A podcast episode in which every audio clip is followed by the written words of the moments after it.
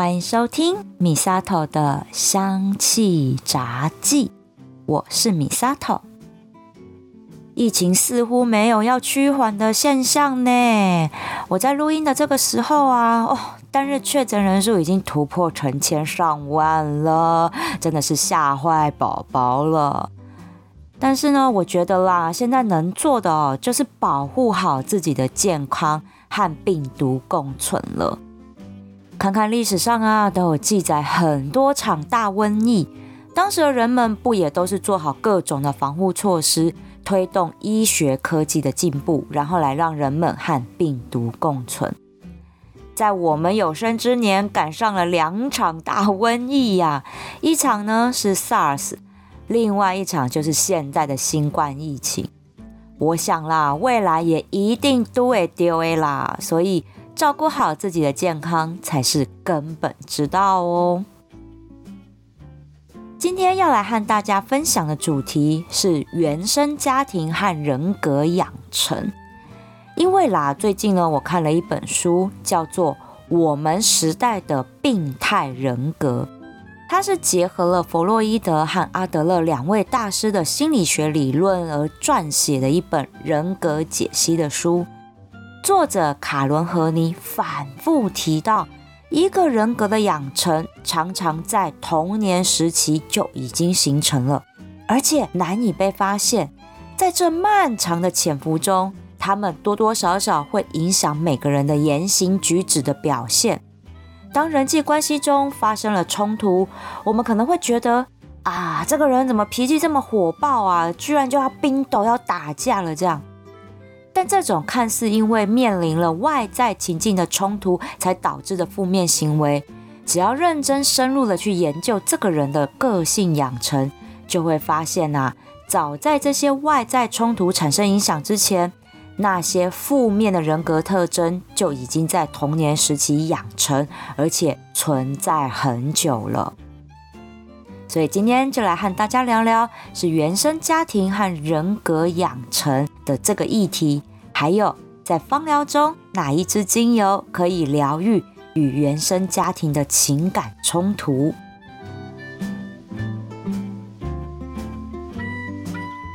讲到原生家庭哦，其实是我一直蛮闪避的一个话题。我自己是觉得啦，家家就有本难念的经啊。啊，这些家务事讲给别人听，别人也爱莫能助嘛，帮不上忙啊。所以我几乎哦不去讲我家里的事情，但也不是说我家里很不幸福，不是这样。我想每个人哦从小到大，和父母和兄弟姐妹之间一定都会有冲突摩擦，在和家人起冲突的时候，一定都会互骂很多难听刺耳的话。但是啊，这些气话如果已经超过我们容忍的底线。那真的就是伤感情了。我和我爸妈、弟弟之间，其实也就是有这些越过线的气话和一些举动，曾经踩爆我的地雷嘛。所以我很长的一段时间就会和他们保持距离，以测安全。像以前啊，我妈只要生起气来骂我跟我弟的时候啊，都会说。啊！你们王家的种哦，就是安那叫灰驴啦，这么贱哈，那我就会很生气啊！你讲这种话，很像我们不是你生的一样，所以那个时候就会因为这些话来起了非常多的冲突。后来长大，我能够体谅我妈在那个时候要扛起全家的经济重担，压力很大，不懂得去调试自己的压力和控制情绪。所以很多的时候就把怒气用这种辱骂小孩的方式来做发泄。然后啊，我爸呢是只要心情不好、金钱压力大，他就会摆臭脸在客厅抽闷烟。那如果这个时候我妈看不过去哦，那两个人就是大吵特吵，很像啊。很多人的童年哈都是这样过来的。当然，我爸妈其实还是很疼我跟我弟的。但是就是这种负面情绪宣泄的方式，让人无法忍受。啊，那个时间点，我和我弟，我们也都有自己的课业压力。那我我能找谁宣泄啊？撕课本吗？还是我欺负小动物这样？当然不会啊，我还是会有理智的嘛。所以，我们当小孩的也只能自己去消化这些情绪。那像我，我就是一上大学，我可以独立自主了，我就想尽办法搬出去，和家人保持距离。也就是我这样搬出来之后，和爸妈之间的关系就缓和很多，至少我不用每天接受到他这样的疲劳轰炸嘛。所以呀，那个时候我只要听到同学啊、朋友和家人相处不愉快，我就会跟大家说：“啊，你就搬出来呀。”可能那个时候我很多同学爸妈觉得我是坏朋友吧，居然叫他们的小孩搬出来。那来跟大家讲讲原生家庭的定义。原生家庭呢，指的是一个人从童年开始生长的家庭。那一般呢，就是和父母、兄弟姐妹。或者是三代同堂，有阿公阿妈、叔伯婶婶这样子哦，一起生活的家庭。那呢，也有的是和再婚或者是收养的继父继母一同生活的家庭。好，所以只要是从童年时期开始一起生活的，都在原生家庭的定义里，因为这些相处的人都是影响自我人格养成的重要关键人物。我来和大家分享了这本《我们时代的病态人格》里的一段话，或许大家就能够理解为什么原生家庭对一个人的影响有如此的巨大。作者说啊，人们心中最初的邪恶，完全是因为缺乏真正的温暖和爱而引起的。儿童能够敏锐的感觉到这一份爱是不是真诚的。所以他们不会被任何的虚情假意给欺骗。哎，这段话我很认同。哎，大家应该都有这种体验吧？就是爸妈对我们的态度和对话是敷衍了事、偏心其他人，还是真心对待？这个我们是可以感受得出来，因为每个小孩与生俱来都有这种感知力。像以前小时候啊，如果爸妈忙着工作，说假日要带我们出去玩，结果一直放鸽子，我们心中一定会对爸妈产生一种说话不算话的负面印象，对爸妈做出的承诺就渐渐的不再去相信，信任度就大打折扣。然后在长大了之后，可能在一次的吵架里面，就会翻旧账，脱口而出说：“啊，你们都是嘴巴说说啦，说到都做不到啦。”哈，这样子的言语。那把之前累积的不满都爆发出来，真的是这样的哦。在这本书里面也提到，孩子们是会压抑对父母的敌意，这个词用的很重哦。为什么会有敌意的产生？那为什么又要去压抑？其实有四个原因，我来跟大家分享。首先，第一个是。因为我需要你，所以我必须压抑我对你的敌意。这种情况啊，多半是父母亲太过保护小孩，或者是要让小孩顺从父母的想法和做法，让这些孩子过度依赖父母亲，被塑造成对自己无能为力，感到恐惧和孤立无援。那这些孩子对这种情况感到不满，却也不敢表现出任何反抗的行为，只能用更依赖父母得到他们想要的关爱和安全感。这种情况下，就是养出妈宝来吗？我记得啊，有一起可怕的凶杀案件，很像呢，是因为女儿大学毕业之后啊，就去国外，然后都没有念书，也没有工作哦，就是一直跟家里拿钱。她男朋友就在国外过着逍遥的生活，那但是爸妈看不下去啊，就断了他的金源。这女儿居然伙同男友杀掉自己的爸妈，哎，哦，真的是太惊世骇俗了。但那个时候就有很多的舆论在骂这个女儿不孝，说爸妈养你这么大又这么疼你，你怎么可以那么凶残呐？但是搞不好在这女儿的心里，其实已经埋藏了很深的敌意和怨恨，也说不定。因为他就是这种状况，就是因为我需要你，我才必须压抑我对你的敌意。为什么你把我养成这样？唉，这是有可能的哦。第二种原因是因为我怕你，所以我必须压抑我对你的敌意。这个哈，就是被凌虐或者是被严格教育的孩子会有的心理阴影，像是在虎爸虎妈的教育下，生活的种种都有严格的限制，只要不小心做错就会被处罚，让小孩长期处于战战兢兢的心理状况，很害怕下一秒是不是就会被骂被处罚。他们的敌意呢，来自于因为我很害怕，所以我只能把这些不满忍下来。这样的孩子长大之后，真的阴影很大呢。有的极端一点哦，就会去找另外一个自以为安全的地方来逃离爸妈的掌控。尤其是女孩子哦，很多会因为坏男人的花言巧语给拐骗走，自以为逃离爸妈的掌控，但其实就是往另外一个火坑跳而已。哎，我有一个朋友就是这样的状况，她老公对她真的很差很不好，她也过得不开心不幸福，但始终不愿意离婚，因为离开这个男人之后，她也没办法自己一个人生活，又要回到原生家庭里面去，她觉得这样太痛苦，她宁可把青春耗在烂男人身上，也不愿意再回去面对自己的爸妈。唉我们几个朋友送过他很多和家庭有关的心理书籍，也劝他去找心理咨商，希望可以化开他的心结，过上比较正常一点的日子。但他什么都没做，就是这样耗着自己的人生。唉，我有看过一篇文章，上面写到一句话，他说：“原生家庭的问题没有解决。”同样的事情还是会发生在自己组的家庭里。我原本哈是对这种哦什么过错都往原生家庭推的这种话嗤之以鼻，但是看了这本书，深入了解家庭教育对一个人的人格养成有多么重大影响之后，我就开始认真去看待这件事情。原来原生家庭的问题会像恶性循环一样无限轮回的。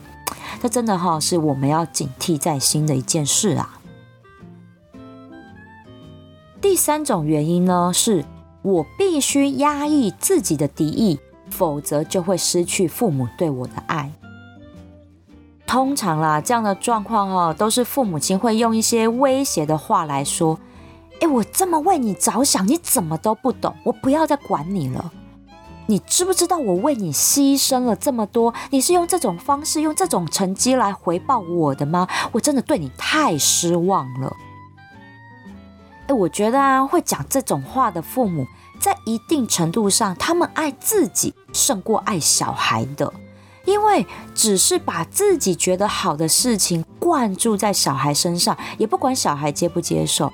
我妈就是这样的状况。她只希望我可以考上好大学，然后不断的逼成绩，逼成绩这件事情我可以接受。但是她从我要准备念小学的时候，就带我去考那种需要考入学考试才能进去念的私立小学。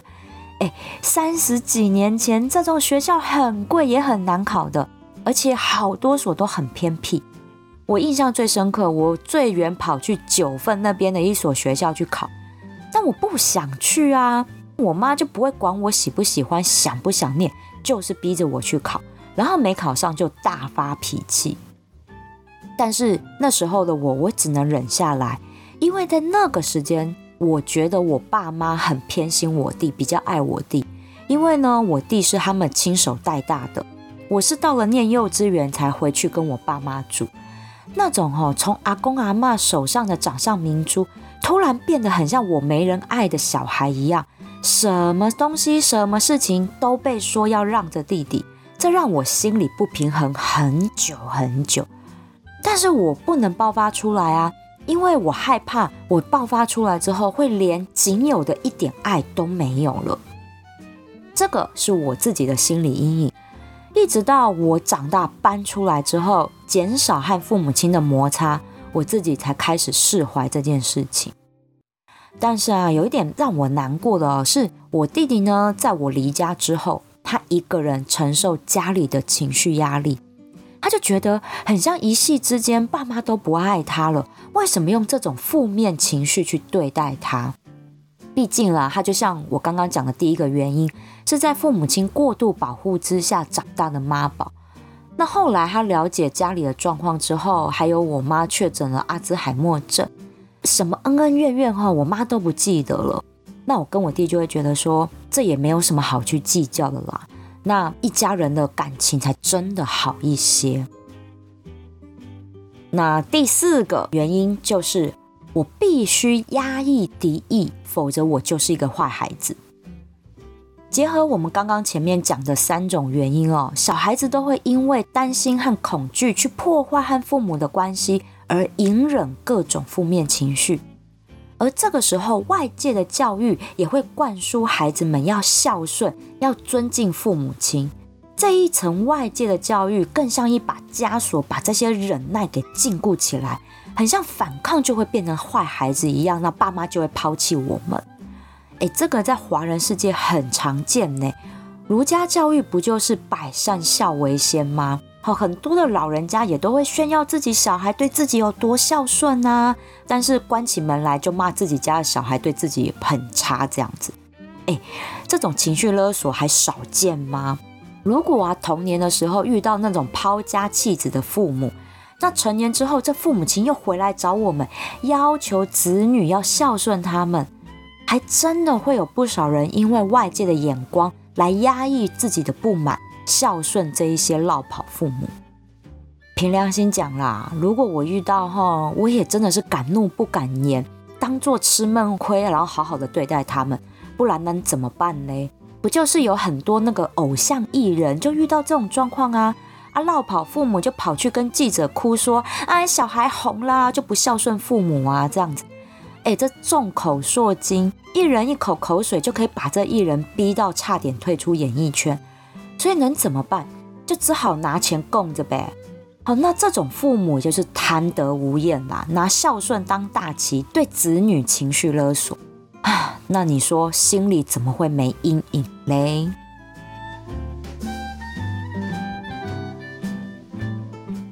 也就因为这四种原因。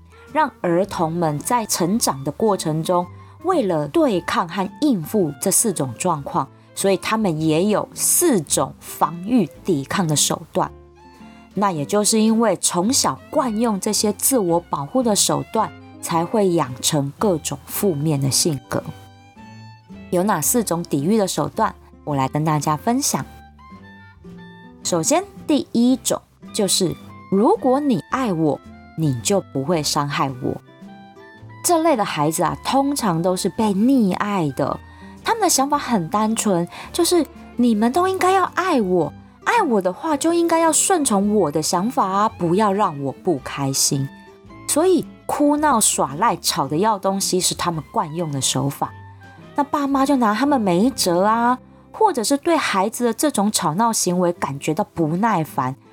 不管是出于舍不得，或者是敷衍了事的心情，就会去满足耍这种手段的小孩。但是小孩子是敏感的，你是真的疼他还是敷衍他，他们都感觉得出来。所以久了，他们只会用这种要求给我东西的方式，证明别人是爱我的。很多女生谈恋爱就是这样啊，你爱我就要买名牌包给我啊。那他们要的不是真的是这个名牌包，而是从对方顺从自己的要求来感受到被爱的感觉。哎，这个不就是花朵类精油性格的人会用的手段呐？第二个手段呢，是如果放弃自己的愿望，就不会受到伤害。孩子们用这种“我乖乖听话照做”，希望得到爸妈的称赞。或是不要被打被骂，用这种委曲求全的方式来获得他们想要的爱。这种哦，以自我牺牲的方式，希望让对方知道，我都这样为你付出我的一切，你应该要爱我吧？哦，用这样的方式，哎，其实说穿了，这样只是换到自己的安全感，以为付出就能得到爱。如果遇到对的人，他珍惜了这些付出。那或许还可以过着幸福的生活，但呢，现实里呀，这种人通常都是被当作工具人的，所以才会有那种爱不到就把你毁掉的那种情杀案件呐。那或者呢，是变成可怜的小媳妇，一辈子做牛做马，低声下气，还得不到爱的回馈。药草类根部类和果实类精油性格的人，就很常用这种手段。我想哈，这种手段不论是在家庭、两性关系，或者是职场人际，应该很常看到这样的手段表现吧。因为这个就是华人根深蒂固的一种父权思维，不论是在原生家庭或者是学校教育，都让我们产生这种放弃自己来成就大局的想法。如果有人不愿意牺牲奉献，就是叛逆。其实哦，坚持自己的想法来保护自己，才是赢得爱和尊重最好的方法，不是吗？第三种手段是。如果拥有权力，就没有人可以伤害我。会用这种手段来保护自己的孩子，多半都是看过大人用这种方法来获得主控权。例如啊，爸爸是家里的经济支柱，所有人要什么东西都要跟他拿，所以爸爸讲话很大声，所有人要听他的，才能够得到爸爸的爱和支持。所以呀，这样的小孩长大之后。对于权力会异常的渴望，例如在校成绩非常的好，就能够在班上有话语权；在职场上想尽办法要争取上位，得到更多的权利，用获得权力的方式来自我满足，同时也用这样的权利让别人服从自己，从中得到他们想要的爱。这个就是木质类精油和香料类精油的人喜欢用的方式，所以啊，像刚刚讲的第二种放弃自己、牺牲奉献的人，如果遇到这种用权力让别人顺从的人，哎，我只能说哈，这就是貌合神离的表面夫妻，因为两边都得不到想要的爱，他们呢都只爱自己而已。最后一种手段呢是，如果我退后一步，就没有任何事情可以伤害到我。前面的三种手段都是用某种方式在人际关系中周全，从中获得想要的爱。但是最后的这种方式是一种自我封闭的态度，用这样的手段退出他没有办法应付的人际圈。我自己过得好就好，你们不要来打扰我。这个在童年时代会展现出一种小气吝啬的性格，就是我不要跟其他小朋友分享我的玩具，我可以一个人在旁边玩得很开心。那长大之后就会显得有些孤僻，会用这种手段呢，通常都是高敏感族群的人，像是种子类和叶片类性格的人哦。你会以为他们对任何事情还有他自己都是蛮不在乎的态度。但其实他们心里面想的是，我不会要你们来爱我，我爱我自己就够了。但是你们也不要来伤害我，所以我退到旁边，你们不要来靠近我。这个就是他们这类人的保护色。使用这四种对抗的手段呢，并不是为了获得快乐，而只是从中获得安全感的。但是大家反复运用这四种手段，借由获得安全感来疏解内心躁动的焦虑，这不是真正的爱和快乐，这只是一种自我安慰的方式而已。所以大家才会不断的在产生敌意和焦虑，然后对抗、自我安慰，然后再到产生敌意和焦虑这样的恶性循环下生活。说说。人哈这样不得忧郁症和躁郁症，这才奇怪嘞！我在一场读书会里分享这本书还有我的想法之后，就好多人问我这本书里有没有提到要怎么样解决童年留下来的心理阴影。那我就先反问他们有没有和心理咨商聊过这样的问题。哎，居然没有人去做过心理咨商哎，各位。我要再一次跟大家呼吁：感冒生病要看医生，心理生病也要看医生的，这个是再正常不过的事。透过这本书，或许我们可以去意识到自己很多负面情绪的失控，或者是思考行为模式，都是从童年原生家庭里养成的。但是要调整到正常的轨道，有的时候只靠自己是不够的。心理咨商有很多的方式，能够帮助我们去面对这些伤痛，去一一扭转这些深植在我们潜意识里的本能行为，这才能够真正改变我们不开心的生活。在芳香疗法里，有一支精油可以陪着我们去面对这些童年的阴影，帮助我们抚平伤痛。猜猜看是哪一支精油呢？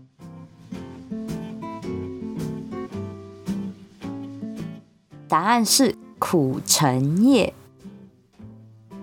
苦橙叶精油顾名思义，是从苦橙树的叶子蒸馏而来的精油，带着清新却浓厚的叶子清香。在古代啊，苦橙叶精油是从苦橙树上还绿绿未成熟的果实蒸馏出来的。但是啊，这样太奢侈了，因为把果实未成熟就摘下来蒸馏，那这样大家就没有好果子可以吃了。所以，慢慢的才改成从树枝和树叶里萃取出精油来。在身心调理的疗效上，苦橙叶啊可以调理横膈膜以上的病症。哎，横膈膜在哪里？它呢就是在肺部还有胃部的中间，是隔开胸腔和腹腔的一个薄膜。那横膈膜以上就包含了呼吸道系统的气管和肺，那还有哦心血管系统的心脏也在这里。那当然脖子以上的大脑也算在内哦。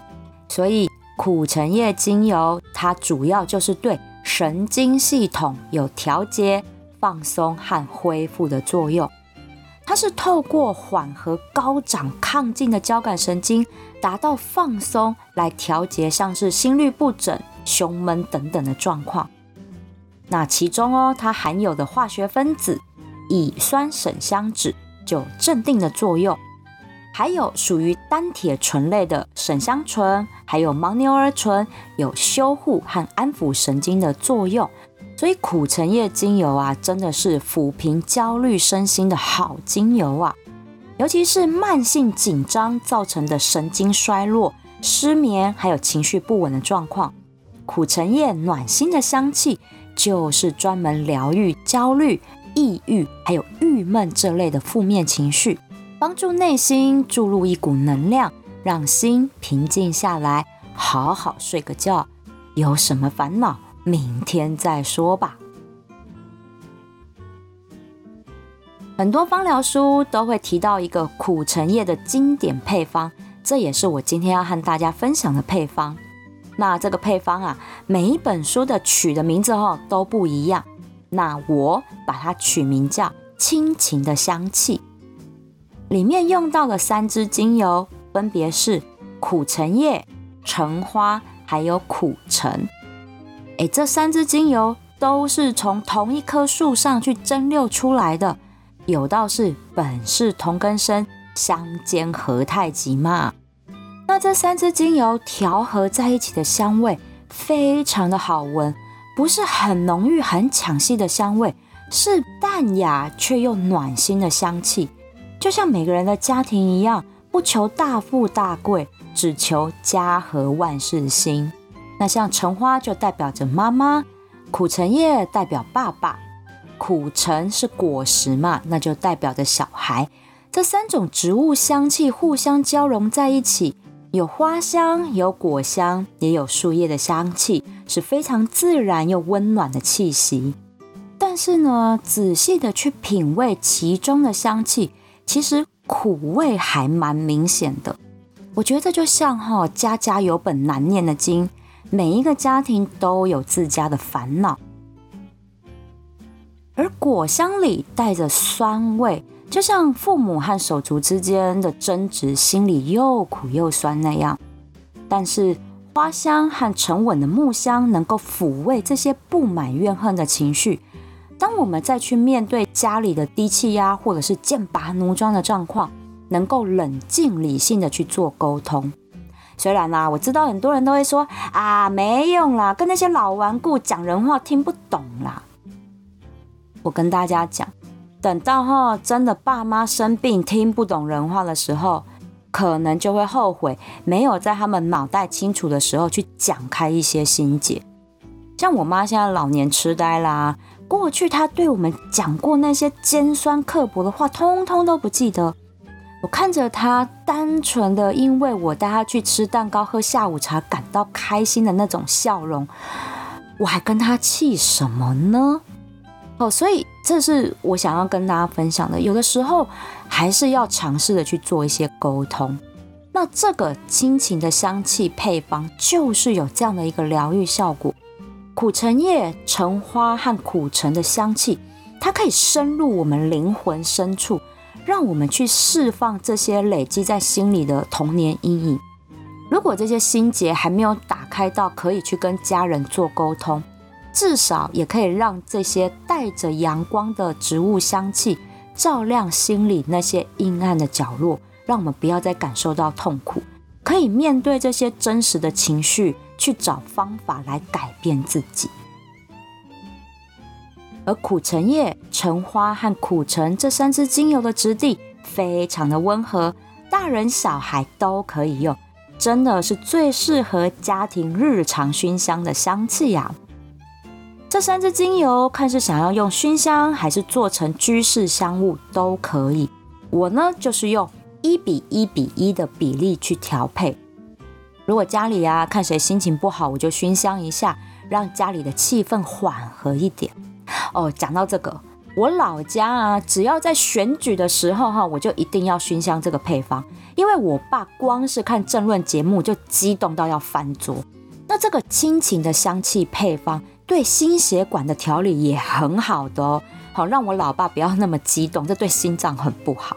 那还有啊，现在疫情都还没有过去，这个配方也是可以提振大人小孩的呼吸道免疫力，所以平常在家真的就可以熏香这个亲情的香气配方，守护家里大大小小的身心健康。你看，难怪啊，每一本方疗书都要提到苦橙叶精油。真的是居家必备的好精油啊！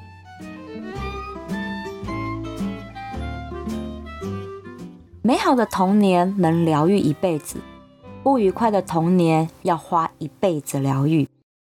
我很喜欢哦，圣严法师的一个至理名言，他说：“解决困境的四他，就是面对它、接受它、处理它、放下它。”这句话是法师在二零零六年台大的毕业典礼上分享的四他哲学。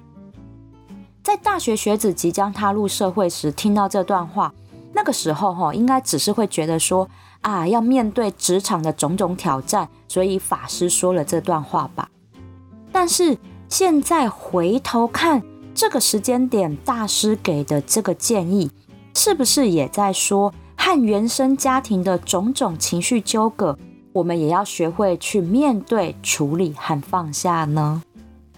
你说处理这样的童年阴影有没有方法？我的回答会是：这是你的家，要自己去找出方法来解决。因为每个人的家庭状况都不一样啊，不可能有一套 SOP 标准就可以统一解决的。就像我之前建议我同学朋友啊，不爽爸妈就搬出来住啊啊，这个方法解决了我家的问题，但能够解决你家的问题吗？如果真的要说一套 SOP 流程，我想圣严法师的面对它、接受它、处理它、放下它，这就是最好的流程和解决方式。而苦橙叶的香气带给我们改变的勇气。去看到底当初在童年时种下了哪些因，才会有现在的苦果，进而付出行动去改变自己的思考回路，跳出原生家庭带来的恶性循环，重拾自己内心的快乐，过得真正自在的生活。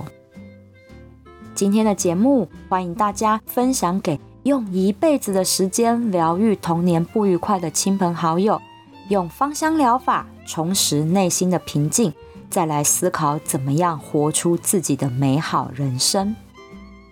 喜欢我的节目，请追踪订阅，回馈五星评价，给我一个鼓励吧。如果想要赞助我一份咸酥鸡，支持我继续做节目，我希望你可以把这笔钱留下来，到我的芳疗品牌相知相惜逛逛，把健康带回家。米萨头的香气杂技，我们下次聊喽。